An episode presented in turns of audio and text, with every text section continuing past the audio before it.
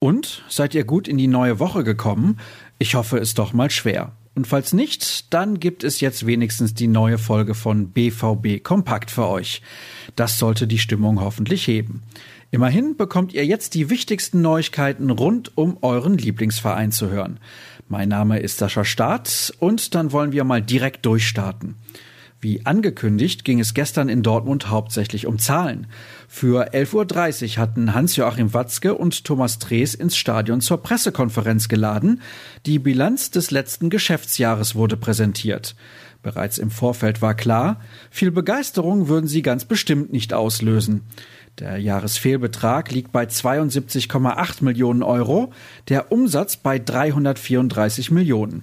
Das entspricht einem Minus von 36 Millionen Euro. Wie das unter anderem zustande kam, machte Drees anhand des Caterings deutlich. Normalerweise werden um die 17 Millionen umgesetzt. Im vergangenen Jahr lagen wir bei 700.000 Euro.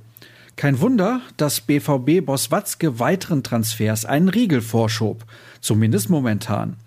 Wenn sich auf der Abgabenseite nichts tut, wird sich auch auf der Aufnahmeseite nichts tun. Wir sind klar damit, dass wir netto nichts mehr investieren wollen.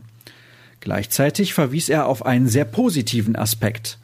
Das, was wir für Jaden Sancho und Leonardo Balerdi bekommen haben, und das, was wir für Gregor Kobel und Daniel Mahlen ausgegeben haben, da sieht man sofort, dass wir einen Liquiditätspuffer haben.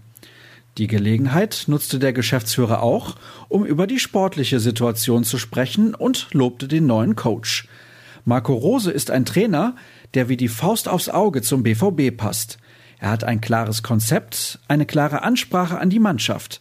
Da habe ich großes Vertrauen, dass wir auf dieser Position sehr gut besetzt sind. Deswegen gehen wir mit verhaltenem Optimismus in diese Saison, sagte Watzke. Alles weitere lest ihr auf unserer Internetseite. Genauso wie die Pläne des Vereins zur Rückkehr der Zuschauer. Denn in Zukunft soll es nur noch Geimpften oder Genesenen möglich sein, einem Spiel im Stadion beizuwohnen. Der erste FC Köln war in der vergangenen Woche mit dieser Idee vorgeprescht und auch Borussia Dortmund favorisiert für die nahe Zukunft das sogenannte 2G-Prinzip. Hans-Joachim Watzke meinte gestern dazu, wenn jeder die Möglichkeit hatte, sich zu impfen, können wir schon als Hausherr klar machen, dass wir das als sinnvoll erachten.